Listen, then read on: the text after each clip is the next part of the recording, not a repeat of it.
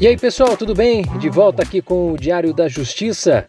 E hoje a gente vai aproveitar o assunto que está na pauta, que é a aposentadoria do decano do Supremo Tribunal Federal, ministro mais antigo da corte, Celso de Mello, para falar sobre um tema relacionado à nomeação de integrantes né, do STF. É verdade que para ser ministro do STF não precisa ser formado em direito? Se você for ler na Constituição, o artigo 101 diz o seguinte o Supremo Tribunal Federal compõe-se de 11 ministros escolhidos entre cidadãos com mais de 35 e menos de 65 anos de idade, de notável saber jurídico e reputação ilibada. O ministro é indicado pelo presidente e depois passa pela aprovação da maioria absoluta do Senado. É, não está dizendo ali que precisa ser diplomado em ciências jurídicas, né, em direito. Mas será que só o fato de não estar ali escrito leva à conclusão inevitável de que não precisa ser formado em direito para ser ministro do Supremo? Calma lá, é preciso se interpretar o artigo e também olhar para a história do Brasil. Não é porque uma coisa não está escrita que ela não possa ser exigida, isso principalmente quando a gente fala das normas que regem a atuação do poder público. E o interessante é que as recusas que já ocorreram ao longo da história pelo Senado das indicações de ministros né, pelo presidente nos mostram que, de fato, sempre se exigiu que o indicado fosse formado em direito. O STF foi criado em 1890 e, em 1894, cinco indicações do presidente Marechal Floriano Peixoto foram rejeitadas. A mais notória dela, a do médico Cândido Barata Ribeiro, um médico e político importante, bastante influente naquela época, e que tinha sido prefeito do Rio, que naquela ocasião era, era cidade, distrito federal, não é? era capital, é, e ali após a derrubada do, do Império de Dom Pedro II.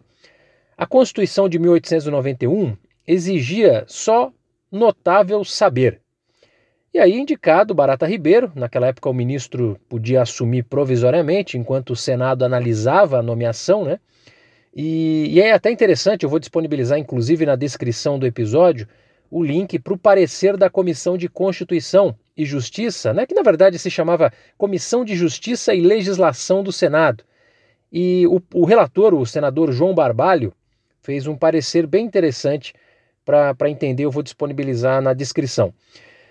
Nesse parecer fica destacado que o notável saber exigido pela Constituição da República era notável saber jurídico.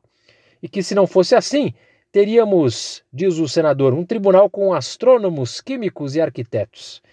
E se Barata Ribeiro nem diplomado em direito era, não tinha nem como ter notável saber jurídico. Esse parecer é citado em vários livros de direito constitucional como um documento que mostra que o cara, para ser ministro do STF, tem que ser jurista, formado em direito.